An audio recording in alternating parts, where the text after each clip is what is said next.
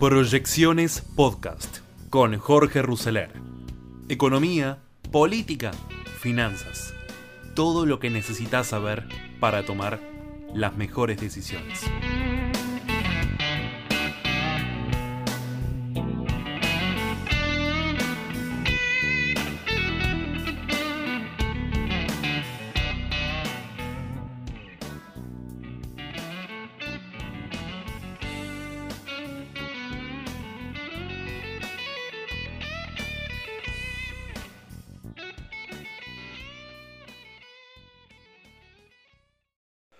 Fónicos, bienvenidos a Tiempos de Desafío, siempre acá en fonicanews.com y por la app de Fónica Play.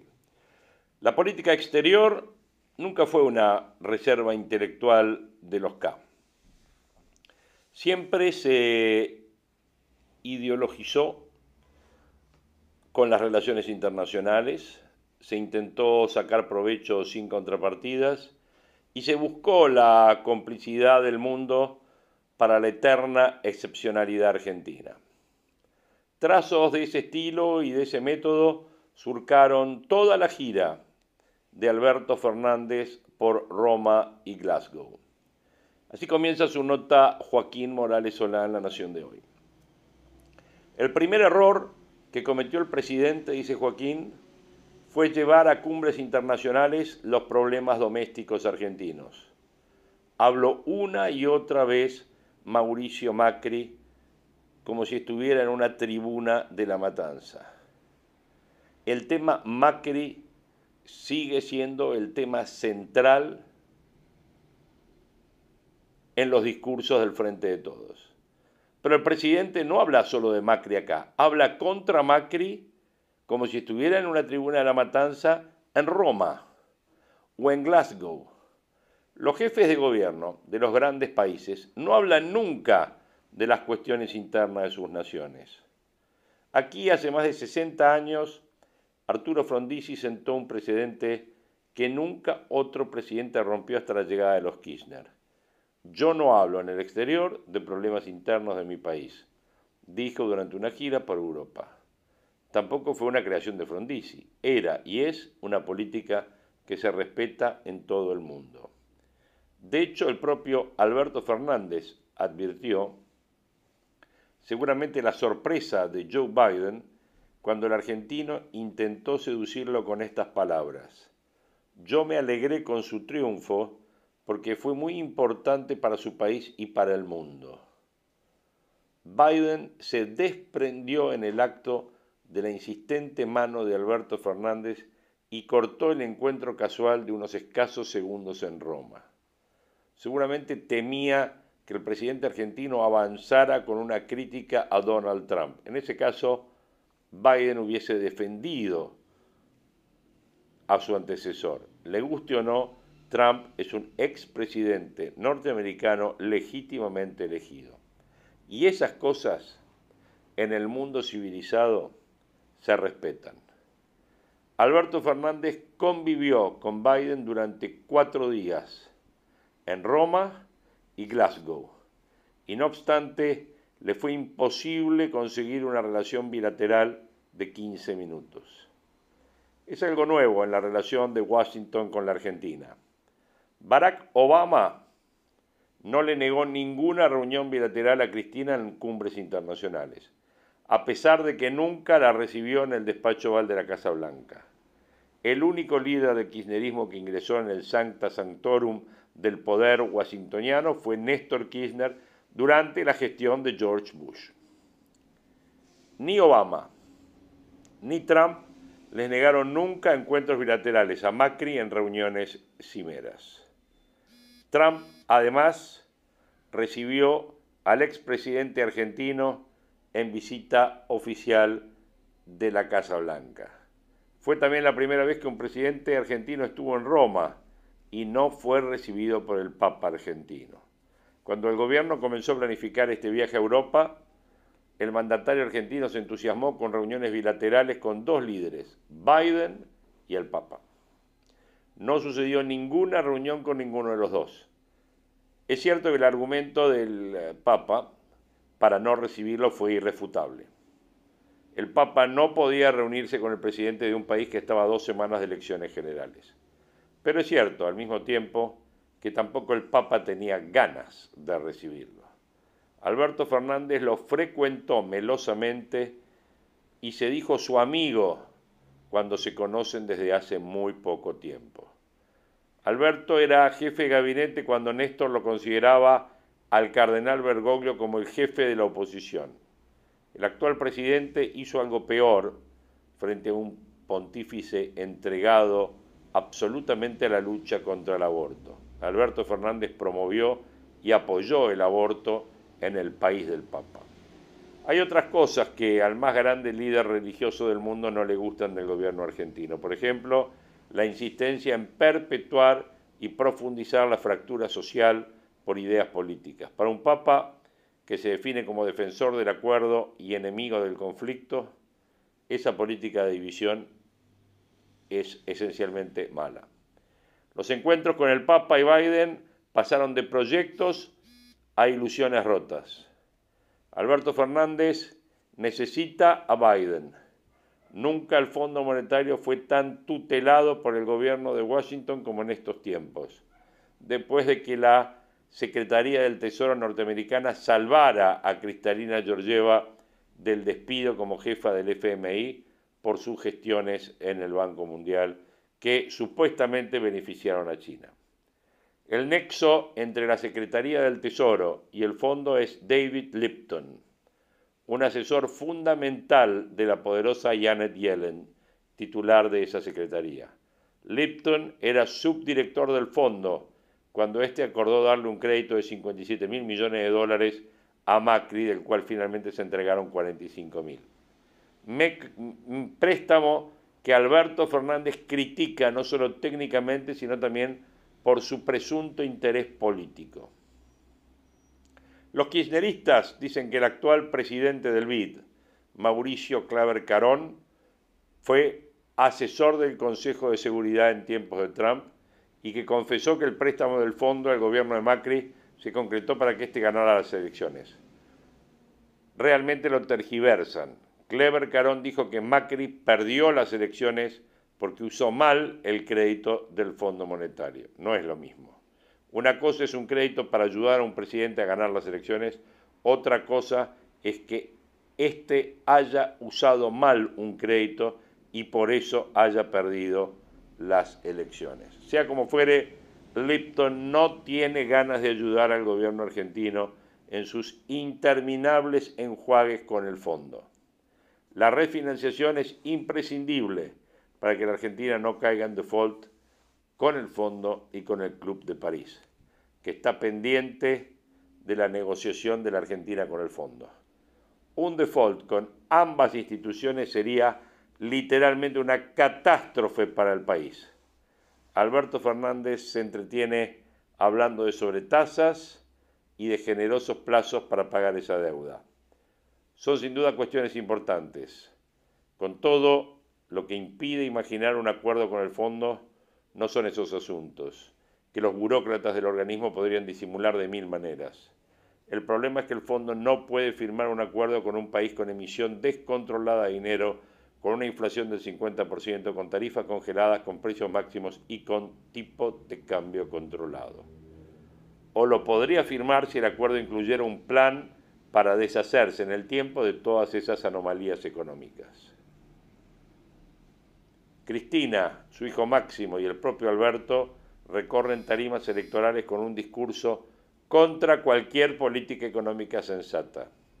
En un país inmerso en una profunda crisis económica, el jefe de gobierno se pavonea diciendo que su mérito es no tener plan económico. Plan económico es precisamente lo que le exige el Fondo Monetario. Tampoco al fondo le gusta que lo conviertan en carne de cañón electoral, que es lo que hace el kirchnerismo, empezando por el presidente. Para peor, el gobierno chino acaba de anunciar un amplio acuerdo con la Argentina, que abarca mucho más que cuestiones comerciales.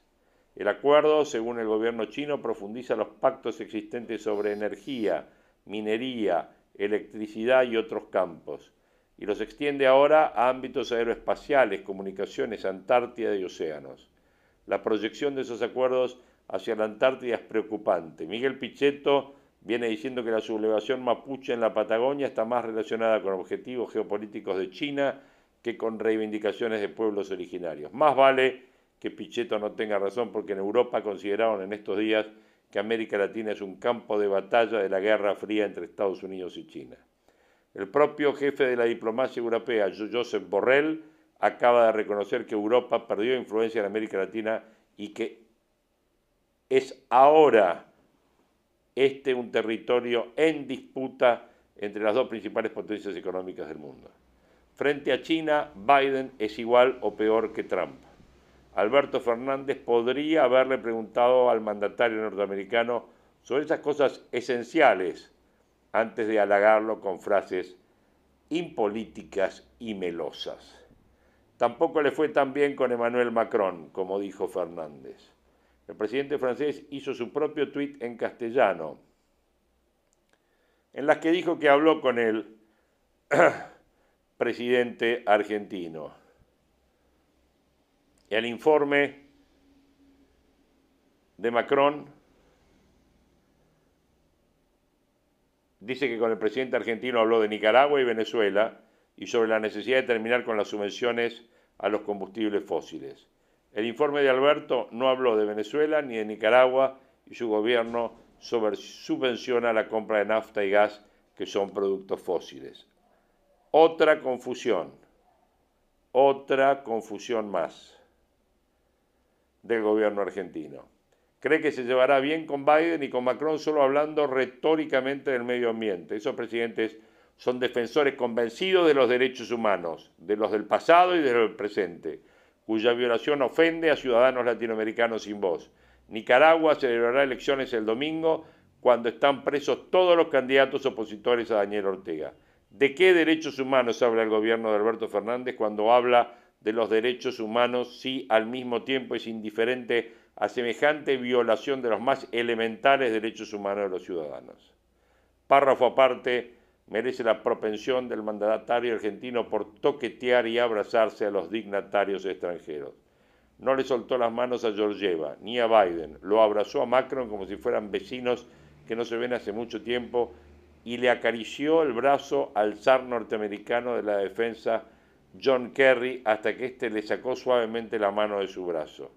Tal vez son gestos propios de quien no maneja idiomas y usa el acercamiento físico como gesto de afecto y cercanía. De todos modos, el contacto físico no es una costumbre habitual en las relaciones internacionales ni en los países del hemisferio norte. Alguien debió decírselo al presidente argentino. También alguien debió advertirle que en los encuentros bilaterales se acuerda la cantidad de personas que acompañan a cada mandatario. En la reunión con Trudeau, por ejemplo, primer ministro de Canadá, Trudeau fue solo y Alberto Fernández llevó cinco funcionarios. Trudeau se sentó de un lado y parecía estar rindiendo examen porque del otro lado había una multitud que lo miraba. Buscaban una selfie con Trudeau. ¿Cómo podía hablar confiadamente Trudeau si no se sabía con quién estaba? Estos excesos muestran ignorancia. El conflicto más grave aparece cuando realmente saben lo que hacen. Joaquín Morales Solá en la tribuna política de Tiempo de Desafíos de hoy. Tiempo de Desafíos, siempre fonicanews.com y en la app de Fónica Play. Jorge Ruseler soy, los saludo y nos encontramos en nuestro próximo encuentro. Gracias. Que un poco había anticipado hace ya una semana aquí en De Acá Más cuando lo entrevistamos al secretario de Comercio ah, Interior. Claro, parece que yo lo induje, yo no, pues él dice, estamos cuidando lo que sube por, arriba. Claro, dijo los productos que suben por arriba la inflación promedio. Y eran los alimentos. Yo le dije, pero los medicamentos también vienen subiendo por arriba la inflación promedio. Bueno. Se enojó Sandra Pita. Sandra Pita, la candidata de Juntos por el Cambio, que científica el CONICET, me, insinuó que yo como que había inducido a Feletti a ¿Qué poder estaba reclamando en realidad el congelamiento de medicamentos. Pero bueno. usted, usted es más buena que yo. Ah, mire, bueno, ¿qué dijo Feletti?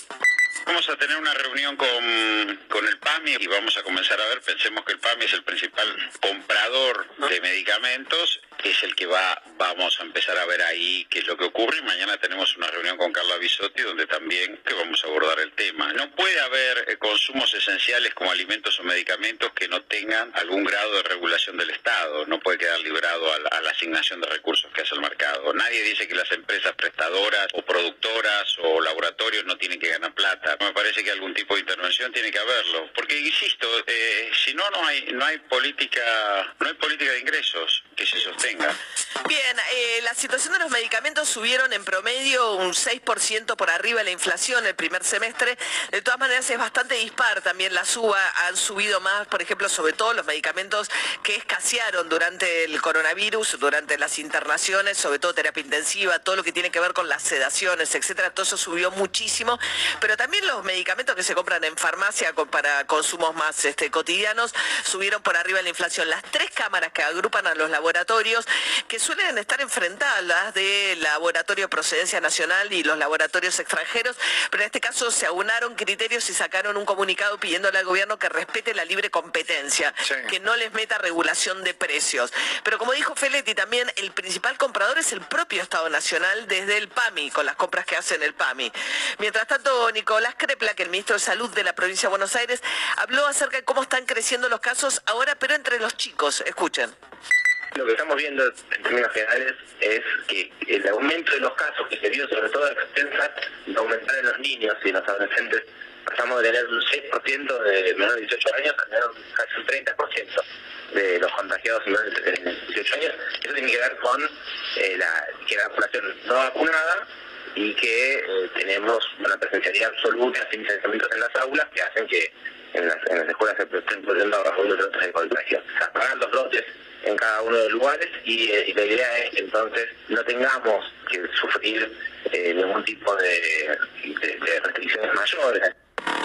Bueno, lo que está diciendo es que es por las escuelas también, porque hay también hay recitales, hay este, ¿no? Todas situaciones, no solamente las escuelas, este, volvieron hasta los boliches en provincia de Buenos Aires. Menciona Kreplak como un factor para ver la mayor incidencia de los jóvenes y chicos en la cantidad de contagiados, solamente el tema de las clases, ¿no? Y porque son los que no están vacunados. Pero bueno, la buena noticia es que son casos que no derivan en casos de gravedad mayormente. Eh, Gabriel Batistela, subsecretario de Atención Primaria de la Ciudad de Buenos Aires, hablando acerca de cómo avanza la vacunación en la ciudad con los que eh, son mayores de 50 y tienen Sinopharm. A partir de la semana pasada se dictaminó que aquellas personas mayores de 50 años que tengan dos dosis de Sinopharm, para completar su esquema deberían recibir una dosis adicional. Y también aquellas personas mayores de tres años que tengan un problema de salud deberían recibir una dosis adicional. Y a partir de hoy ya empezamos con la vacunación en el primer grupo, aquellas personas mayores de 50 años que tienen dos dosis de la vacuna Sinopharm. Avanza mucho más lenta la vacunación últimamente en la Argentina. ¿eh? Ahí el 75% de la población está vacunada. De ese 75%, el 57% eh, tiene ya dos dosis, 57. Estamos, si uno mide las tablas, mitad de tabla medio para arriba, ¿no? El país con mayor cantidad de gente vacunada, eh, los Emiratos Árabes, 96% de vacunación tienen y le sigue Portugal, entre los países con mayor nivel de vacunación. Argentina muy cerquita de Brasil. Al final Bolsonaro con toda su cosa negacionista, pero es cierto que Argentina hoy está arriba de Inglaterra de porcentaje de la población vacunada. Eso tiene mucho que ver también con la, la, cultura que hay acá, ¿no? De vacunas, que eso es muy importante. Fíjate Inglaterra teniendo disponibilidad, y más que Alemania. Alemania tiene hoy menos del 70%, el 68% de la población vacunada, el Reino Unido menos del 69% y Argentina con al menos una dosis, ¿eh? Ya está en el 70 74%. Ya pasamos a algunos de los países europeos. Eh, y en Brasil teniendo un presidente eh, que le hizo campaña en contra, en contra. que es una, fuerza que, digamos, que repercute en, el pensamiento del pueblo. Total, pero Brasil se vacunó bastante. Estados Unidos está muy abajo de Argentina también, 65% de la población vacunada. En dos dosis estamos a la par de Estados Unidos, pero si incluís también eh, los que tienen eh, eh, al, menos una dosis, Argentina está muy por arriba en vacunación. ¿Quién te hubiese dicho, no? Estamos arriba de Inglaterra, Estados Unidos, Alemania, vamos. Bien, ¿qué más? Sigamos ahora con las noticias con audios. Alberto Fernández reclamó en la cumbre climática y en toda su gira antes en Roma, en la reunión del G20, por un tratamiento especial para la Argentina con el tema de la deuda con el Fondo Monetario Internacional. Necesitamos también de la atención y la sensibilidad de esa misma comunidad para superar el obstáculo que la Argentina tiene en materia de endeudamiento externo con el Fondo Monetario Internacional. Hacerlo de modo exitoso nos permitirá acelerar nuestra transición climática. Estamos renegociando un préstamo que se le concedió a mi país por 57 mil millones de dólares, una suma mayor a la que el Fondo Monetario Internacional destinó para todos los países del mundo para combatir la pandemia y que significa la mitad del presupuesto que el mundo comprometió para atender el cambio climático y que aún permanece incumplido. Ahí volvió a insistir que lo que la Argentina le pide ahora al Fondo Monetario son plazos más extendidos que los 10 años que prevé el estatuto y también que le bajen las tasas. El Fondo Monetario el tema de los plazos no lo tiene en consideración, sí quizás el tema de las tasas. El problema es que ahora Argentina tiene que hacer un pago que va a hacer todavía con plata que le giró el fondo, que le debe al fondo, pero en marzo vence una cuota con el Club de París de más de 2 mil millones de dólares, que para entonces Argentina tiene que haber cerrado el acuerdo con el fondo, si no va a necesitar otro waiver, otro perdón del Club de París, que bueno, se van alargando mucho los plazos, ¿no? Ahí me parece que hay una diferencia entre Guzmán y Alberto Fernández. Martín Guzmán ya no quiere seguir delatando los plazos y Alberto Fernández insiste eh, con, eh, bueno, en todo caso, pedir un waiver, un perdón para postergar un poco el cierre del acuerdo. Costó mucho el waiver anterior del Club de París, a Guzmán le costó muchísimo eh, convencer al Club de París que esperara el acuerdo con el Fondo Monetario Internacional, pero ya lleva mucho tiempo, Guzmán quiere cerrar el acuerdo antes de marzo. La solución sería, eh, si no, la creación de, ese famoso fondo de resiliencia donde la Argentina recibiría plata para poder pagar, pero es mucho más difícil. Que haga un nuevo reparto de fondos para los países más pobres del Fondo Monetario y agarrar esa plata para pagarla al Club de París. Bueno, mientras tanto, Alberto Fernández también finalmente se discute en la cumbre de, eh, climática eh, el, efecto, por un lado, del carbono, digamos, que genera el, el calentamiento, pero también la liberación del gas metano genera problemas, los gases de las vacas, y ahí tiene que ver la industria ganadera, que la Argentina es fuerte. ¿Qué dijo Alberto Fernández sobre esto? No hay modelos únicos. En el caso de la Argentina, el aporte de nuestra agrobioindustria a la seguridad alimentaria mundial no debe ser excluido de las negociaciones climáticas para no generar nuevas formas de proteccionismo. Reconocemos los pilares de un desarrollo sostenible en lo social, en lo económico y en lo ambiental. Agradezco y reconozco el esfuerzo de la comunidad internacional por la histórica emisión de derechos especiales de giro desde el Fondo Monetario Internacional con el propósito de superar los efectos de la pandemia. Urbana Play. Noticias.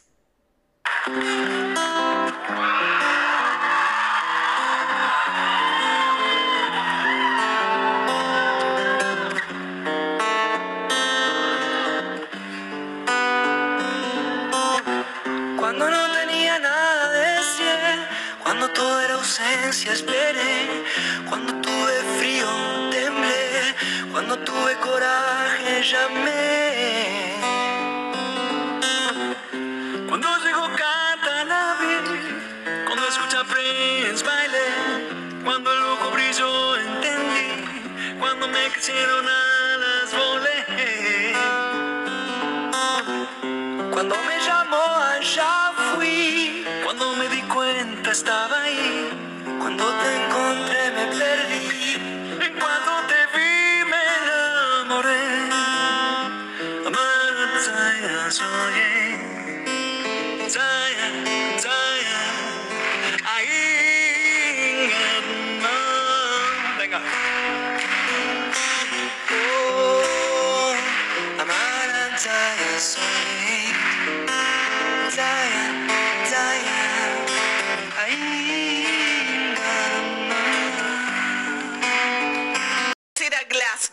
Escocia, en este momento. Está cubriendo la gira de Alberto Fernández, el colega Pablo Ibáñez, periodista de El Diario AR, un muy buen diario digital. ¿Cómo estás, Pablo? Buen día. Hola, María, ¿cómo andás? Bien, ¿y ¿Todo vos? bien?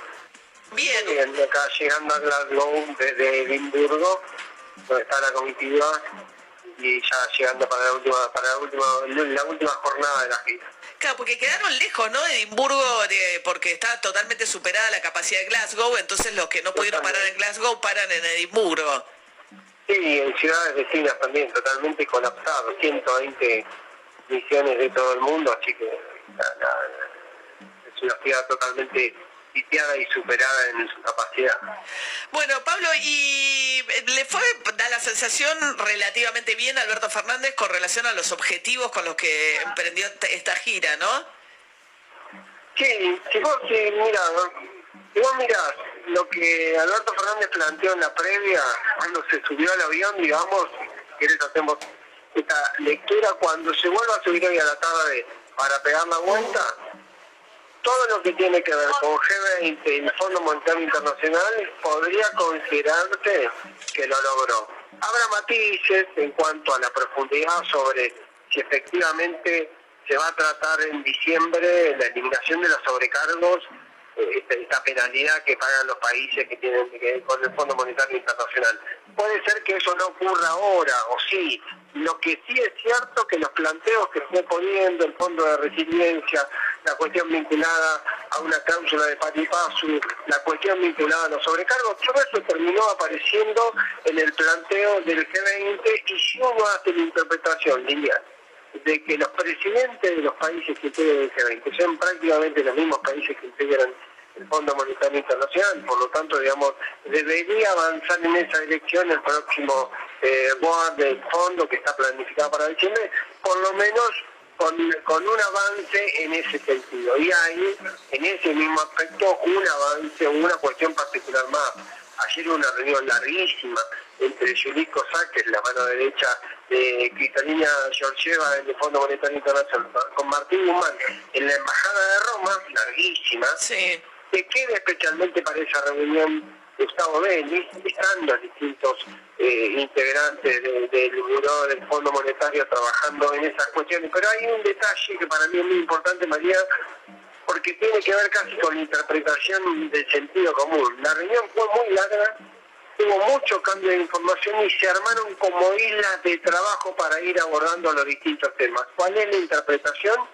Que luego de la crisis política que atravesó Georgieva, que la puso en riesgo su permanencia en el Fondo Monetario Internacional, y algunas tensiones posteriores, parece que se volvió, que la negociación entre la Argentina y el fondo volvió a, la- a ganar. Velocidad y profundidad y eso sí también puede ser una buena señal en el balance general que hace el presidente de la Nación respecto a la gira. Claro. Le tocará volver a la Argentina en las próximas horas y encontrarse con una realidad más dura, Alberto Fernández, ¿no? Ese, es, es- ese es el karma de siempre. Yo hace mucho digo que Alberto Fernández parece sentirse mejor. Si hacemos una proyección casi de, de funcionario, es mejor canciller que jefe de gabinete, en el sentido de que se siente mucho más cómodo en la política exterior que en la política interior. O le va mucho mejor en la política exterior que en la política interior. Lo cierto también que eso tiene un componente vinculado a la geopolítica. Hay algunos detalles, María, que si vos no mirás que fue ocurriendo. En la cena del G20, Alberto Fernández estuvo sentado con Macron y con Macron y con Jill eh, Biden, la mujer de Biden, estuvieron dialogando. Y ocurre ahí un episodio particular, también, también ahí tuve una charla con, George- con Cristalina Georgieva, donde se volvió a abordar eh, alguna mención y hubo una especie de gestualidad mutua de ratificar la intención de que tanto el gobierno argentino como la titular del fondo tienen la voluntad de que haya un acuerdo, que haya un acuerdo específico y que se logre y que sea un acuerdo satisfactorio y posible para la Argentina. Y un detalle que uno no puede dejar de mirar en el contexto general de lo que ocurre con Alberto Fernández cuando sale al exterior, que es la situación de Bolsonaro. Bolsonaro pasó por Roma, estuvo en el G20, no tuvo bilaterales, no logró bilaterales. Nadie se quiso reunir con él, sí, además lo repudiaron en Roma y después no fue a Glasgow, ¿no? Claro. Después no fue a Glasgow por la posición que tiene él respecto al cambio climático, pero además tiene que ver con una cuestión eh, adicional que es qué difícil también es en el contexto regional de las cuestiones particulares porque queda mucha más fuerte la posición no solo de Argentina sino de la región para negociar si Brasil y Argentina tuviesen una relación más empática para enfrentar algún tipo de posiciones regionales y de negociación. En lugar de caer, cada uno por su lado, claro. Bueno, Pablo Ibáñez, periodista del diario.com, el diario AR, perdón, .com, que es muy buen este medio digital, se lo recomiendo, viene cubriendo la gira, se hizo este ratito. Gracias, Pablo. María, un abrazo. Un beso, Pablo Ibáñez. Cuatro minutos para las 7 de la mañana. UrbanaPlayFM.com urbanaplayfm.com Bien, vamos a tratar de entender un poco de qué se trata el hidrógeno verde. ¿eh? Eh, eh, Adriana Sarquís es física, es investigadora del CONICET, preside la Comisión Nacional de Energía Atómica y es especialista en materiales para energías limpias. ¿Qué tal, Adriana? Buen día. Buenos días, buenos días a toda la audiencia, ¿cómo están? Bien, muy bien, muy bien. Bueno, a ver, empecemos por el hidrógeno. ¿Qué es, Adriana? Bueno, la verdad es que el hidrógeno es, como ya se mencionó en varios lugares, por lo que escuché en estos días, un vector de energía. ¿Eso qué quiere decir? No es una fuente de energía, es la moleculita esa de H2 que aparece también adentro del agua, ¿no? O sea, cuando decimos que el agua es H2O, tiene Dos, dos, átomos de hidrógeno y uno de oxígeno. Bueno, el H2, esa molécula de hidrógeno, es capaz de almacenar energía y también se utiliza en muchos procesos. Las rutas de obtención del hidrógeno son muchas y cuando el origen de ese hidrógeno se hace con energía primaria de energías limpias, se lo llama hidrógeno verde. Podría ser por utilización de energía eólica o de energía solar. Pero hay hidrógeno de muchos colores. No sé si quieren saber de otros colores también. el negro es el que proviene del petróleo, ¿no? Sí, en realidad se lo llama hidrógeno gris, por ejemplo, al que proviene del gas natural, ¿sí? o de, algún hidrocarburo, pero cuando se puede producir un proceso de secuestración, ¿por qué se llama gris? Porque cuando yo divido la molécula que viene de, esos hidrocarburos, además de producir hidrógeno, también produzco dióxido de carbono, que es lo que estamos tratando de mitigar su emisión. Si bien en esos procesos suele ser más eficiente que en los de quemado común, en los combustibles, cuando los utilizamos en un auto, por ejemplo, en forma común la nafta. Entonces, ese hidrógeno que proviene de ese gas natural se lo llama gris si no se hace el proceso de secuestración del carbono, porque hay algunos procesos que se están estudiando, que algunos ya tienen alguna visión comercial, que es poder secuestrar ese carbón y en ese caso se lo llama azul. También hay azul otra alternativa no daña el medio ambiente, digamos, secuestrar quiere decir lograr que producir el hidrógeno sin que ese carbono se vaya a la atmósfera. Exactamente, significa volver a, o digamos, o conservarlo, eh, o volverlo a hacerlo, entrar a la biomasa, por ejemplo, de alguna manera, poder guardarlo o poder almacenarlo para que no vaya a la atmósfera y que no siga aumentando este efecto invernadero que es el que nos tiene preocupadas y preocupados por el tema del cambio climático. Ahora, Adriana, Adriana Sarquís eh, es la eh, presidenta de la Comisión Nacional de Energía Atómica, estamos charlando con ella a partir de el anuncio que hizo ayer una compañía australiana en Glasgow, Escocia, después de una reunión del magnate australiano Andrew Forrest con el presidente Alberto Fernández respecto de una inversión en eh, Río Negro para producir hidrógeno verde. ¿Qué, fin tiene, eh, Adriana, el hidrógeno? ¿Para qué se puede usar después? O sea, bien, dale.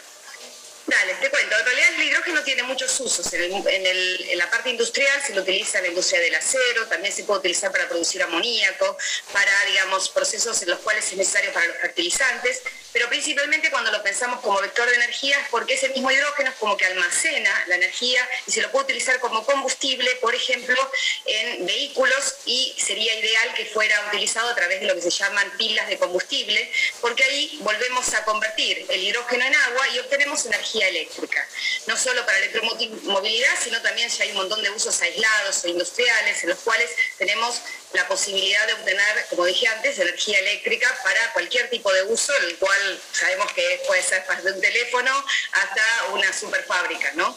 O cualquier proyecto industrial.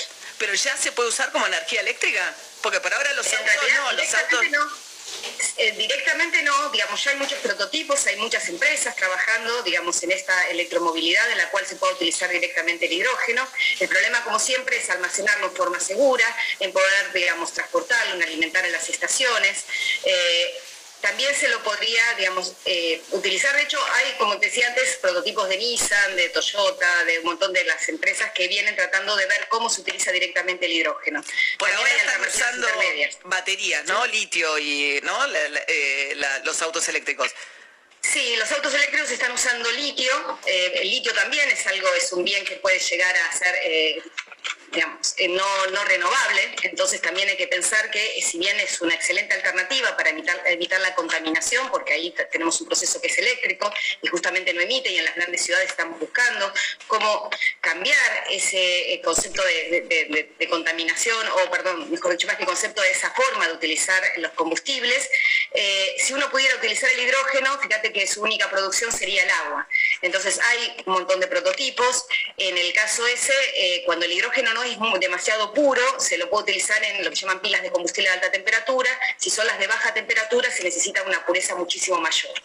Ahora, el hidrógeno verde, eh, tal como lo, estás contando, es la única energía, digamos, 100% eh, natural eh, que es transportable. O sea, pues si yo produzco energía solar o produzco energía eólica, no la puedo mover del lugar donde la estoy produciendo. Claro, ese es un problema, o sea, tenemos que estar interconectados a la red, pero el mayor problema de la eólica y la solar no es el hecho del, almacenamiento o el transporte, sino que es el problema de la intermitencia, o sea, no siempre la tenemos disponible. Nosotros en las redes interconectadas, fíjate que tener una energía de base es necesaria para poder garantizarnos la continuidad en la provisión de energía eléctrica. Y ese es el problema que tiene la eólica y la solar en este momento. Por eso es que eh, tender hacia una matriz de diversificación eh, de diferentes alternativas que nos puedan proveer esa energía de base necesaria. Como bueno, yo pensaba que está en la Comisión Nacional de Energía Atómica, así que opino que es una muy buena idea tratar de que nuestra matriz sea diversificada, utilizando las grandes potencialidades que tiene el país, pero también la nuclear en ese pequeño porcentaje que aporta en este momento es indispensable para pensar en descarbonizar la matriz en el futuro. Por eso está bueno mirar todo el proceso de transición energética. Claro, el punto en el mundo, ¿no? Es la descarbonización. Sí. Esa descarbonización es porque el efecto inmediato es este tema de poder mitigar el efecto de cambio climático, que es lo que tanto importa. Y en ese sentido, eh, también, igual que el tema de la utilización del hidrógeno a través de las fuentes renovables de energía, como dije antes, el hidrógeno no es una fuente de energía, sino que es simplemente un vectorcito, es algo que produzco con energía renovable y lo puedo volver a utilizar para producir energía eléctrica, todas las energías como esa y la nuclear son consideradas energías limpias en ese sentido. O sea, ¿podría ser nuevo petróleo? Eh, podría ser casi el nuevo petróleo, sí, digamos, de hecho... Como fuente principal, digamos, de... Hablando de la economía del hidrógeno, ¿no? Como una posible alternativa para el futuro tanto como el petróleo, o sea, sustituir la matriz de producción, digamos, de la era industrial a pensar de pasar de la dependencia del mundo del petróleo y el gas a pensarlo en términos que sea el hidrógeno? Eh, de a poco se va tendiendo en el mundo a hablar de esa sustitución. Como todos esos cambios, son cambios paulatinos, eh, tenemos armada toda una industria atrás de poder seguir el petróleo, en algunas situaciones no se va a poder reemplazar en la producción de plásticos, por ejemplo, o de otros tipos de, productos industriales necesarios para un montón de las cosas que utilizamos cotidianamente, pero sí, digamos, masivamente, si dejamos de utilizarlo en forma de hidrocarburo para quemarlo, eh, sería mucho más saludable para nuestro medio ambiente. Eh, como dije antes, me parece que la diversificación de posibilidades, utilizar una matriz energética variada, o sea, que contenga un poco de todas las posibilidades que tiene nuestro país, que son muchas, el sol en el norte, el viento en el sur y todas estas eh, grandes posibilidades. Seguir utilizando el gas natural como, digamos, con estos procesos de conversión más eficiente también, son pasos intermedios necesarios para esa reconversión de la matriz energética. Adriana Cerquís es física, es investigadora del CONICET y preside la Comisión Nacional de Energía Atómica. Gracias, Adriana. Muchísimas gracias. Hasta luego. 7 y 42 de la mañana. ¿Será, uno tiene esta idea de que Argentina no siempre tiene la, fantasía de zafar por algún motivo, ¿no? Así como tenemos esta sensación de que siempre estamos en una crisis permanente y la inflación y los problemas que el resto del mundo resuelve mm, relativamente fácil, a nosotros se nos vuelven un problema eh, crónico. Y sin embargo, bueno, nada, tenés el granero del mundo y siempre tenés, después viene vaca muerta y viene el hidrógeno verde, siempre tenés esta idea de que de algún lugar de nuestra naturaleza o de nuestra geografía va a surgir la salvación que nos va a sacar del pozo. Es el hijo futbolista que va a salvar a toda la familia, bueno, vaca muerta. Siempre tenemos ese gol en el minuto 89. No sabemos, por lo menos vivimos con la esperanza de, o sea, vivimos metidos siempre en una mega situación frustrante, pero a, vez con la idea, pero a la vez con la idea de que, bueno, eh, ¿no? que, que en algún momento algo nos va a salvar. En fin. Bueno, quizás nuestra geografía tan grande, con sol fuerte en el norte, ¿no? Y con, con este, tanto recurso natural. que tenemos los cuatro climas, ¿no? tenemos los cuatro climas. Alguno. Ahí está. Este, ¿no? Ponele el hidrógeno verde. 7 y 43 de la mañana. Seguimos en Instagram y Twitter. Arroba Urbana Play FM. De acá en más. Con María O'Donnell. Un tutorial para tiempos complejos.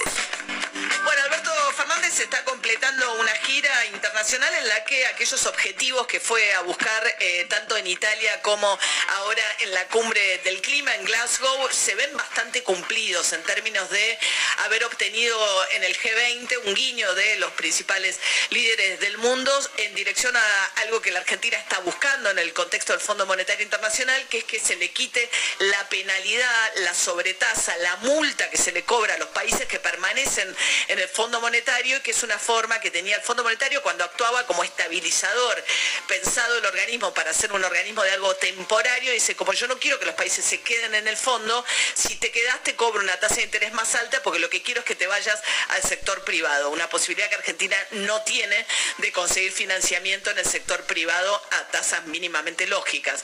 Entonces, la cuestión es que Argentina dijo, no me castiguen porque no es que no quiero, no me puedo ir. Para eso hay que reformar el estatuto y ahora la cuestión, y lo planteó Martín Guzmán, que siguió ayer negociando 10 horas con funcionarios del Fondo Monetario, la extensión de la reunión te da una idea de que están buscando realmente avanzar. En esas 10 horas, la cuestión es que eh, esto se apruebe en diciembre en el Fondo Monetario, que se incorpore el cambio y que empiece a regir antes de que la Argentina apruebe acá el acuerdo con el Fondo Monetario. ¿Por qué? Porque Alberto Fernández quiere mostrar que consiguió algo, que consiguió que algo se dio el Fondo Monetario también.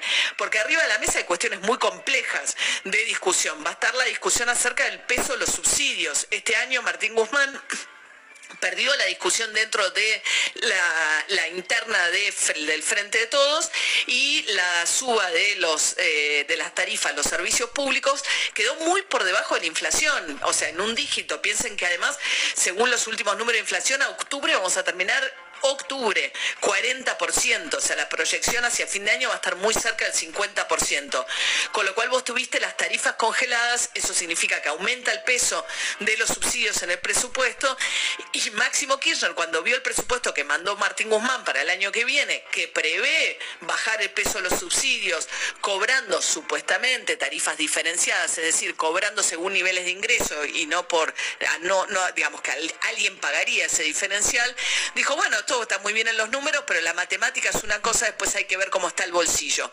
Esa es una discusión difícil. Otra discusión difícil con el Fondo Monetario tiene que ver también con la emisión monetaria. El argumento ahí de Guzmán es que gran parte de la emisión monetaria se la está chupando en este momento a través de la colocación de títulos de las LELIX, con lo cual no es que toda emisión monetaria del Banco Central va a circulación de la monetaria. Le falta también la discusión de los distintos tipos de cambio. En Argentina hay muchos tipos de cambio muy diversos, con una brecha muy grande entre el dólar oficial y el paralelo, eso el fondo también es uno de los temas que pone arriba la mesa, con lo cual son discusiones muy complejas que tiene que cerrar primero con el fondo, lograr que los tiempos del fondo sean acordes también a las necesidades políticas y va a tener que ir a un congreso a aprobarlo, que no sabemos qué congreso es tampoco, porque dependerá el resultado de las elecciones que se van a dar dentro de 12 días. Eh, la la composición del Congreso que discuta el acuerdo con el Fondo Monetario Internacional. Es muy difícil pensar que de acá que se produzca la renovación del Congreso se va a producir el acuerdo con el fondo, lo van a mandar, es difícil, o sea, todo esto está para los primeros meses del año que viene. Con un Congreso distinto, donde eh, cualquiera sea el resultado, ninguna encuesta prevé grandes cambios respecto de las pasos, va a tener una mayoría mucho más apretada del oficialismo.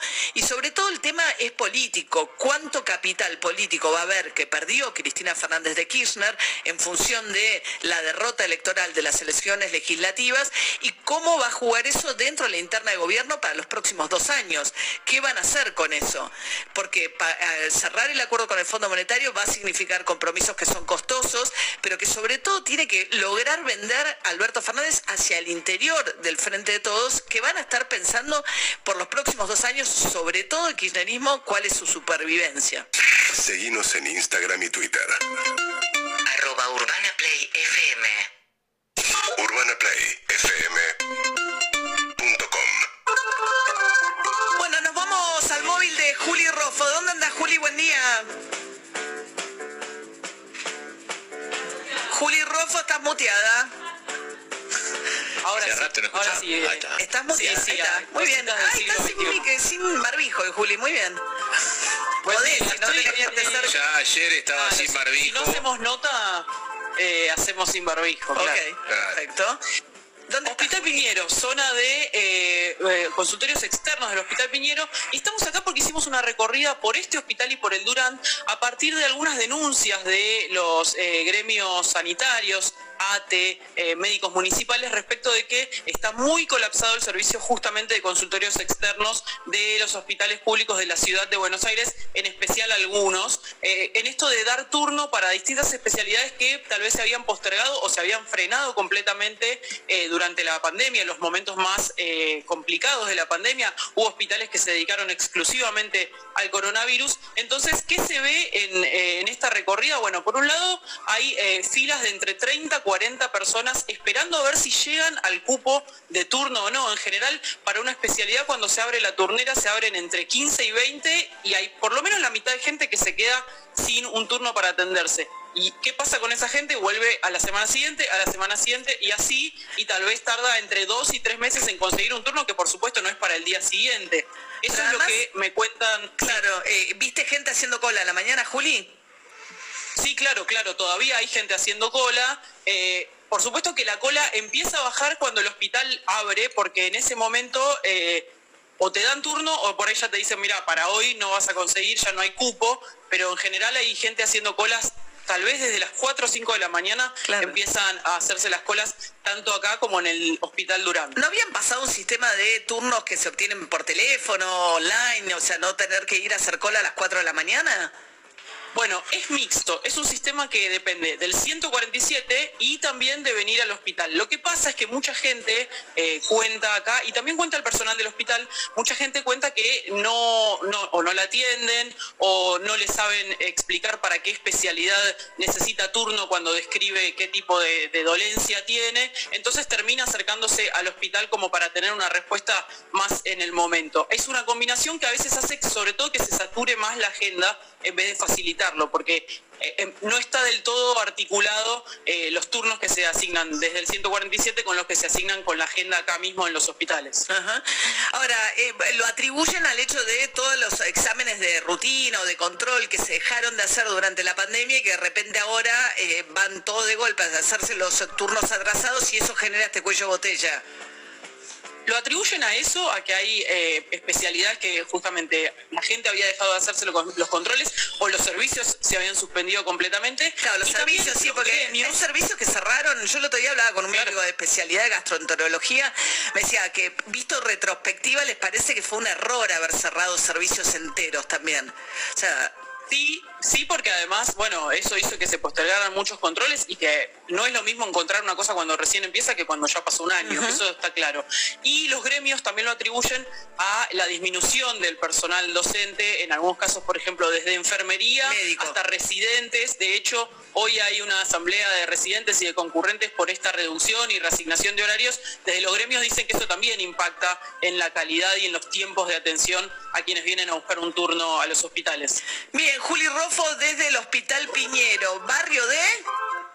Barrio, estoy en el Bajo Flores a 20 cuadritas del Videgain, Bien, el estadio de. San Lorenzo. Bien, bien, bien. Porque Sí, qué sé yo, María, hacemos lo que podemos. Tenemos dos barrios nosotros, tenemos Bajo Flores y tenemos Boedo. Tenemos un o sea, par, María, tenemos un tenemos par. al Eso- esa es la ventaja, Sí, sí, ¿no? claro. De- correr por ahí. Hablamos más de San Lorenzo que el problema. Ahí va. Profesor anda a correr por ahí y vas a ver camiseta de San Lorenzo. ¿Por el Bajo Sí, Flores? Claro. Sí, bueno, todas Ya las... vi un par, ya vi, llegaba para acá y vi varias. Bueno, la 1-11-14, eh, la que, eh, ¿no? Es eh, la que está pegada, digamos, a la cancha. Hay mucho, de hecho, muchos de los jugadores de San Lorenzo, del último San Lorenzo campeón, había dos chicos que habían salido del, barrio, que no era un barrio, por la presencia de la cancha, se va haciendo, los pibes se hacen. Hola, María. ¿cómo te va? Orti, Rosa. Bueno, no sé por qué terminé hablando de Lorenzo. Sí, No bueno. importa, pues está Juli en el Bajo Flores, en el Hospital Piñero. Así es. Gracias, Juli. Un beso. Un beso. Seguinos en Instagram y Twitter. Arroba Urbana Play FM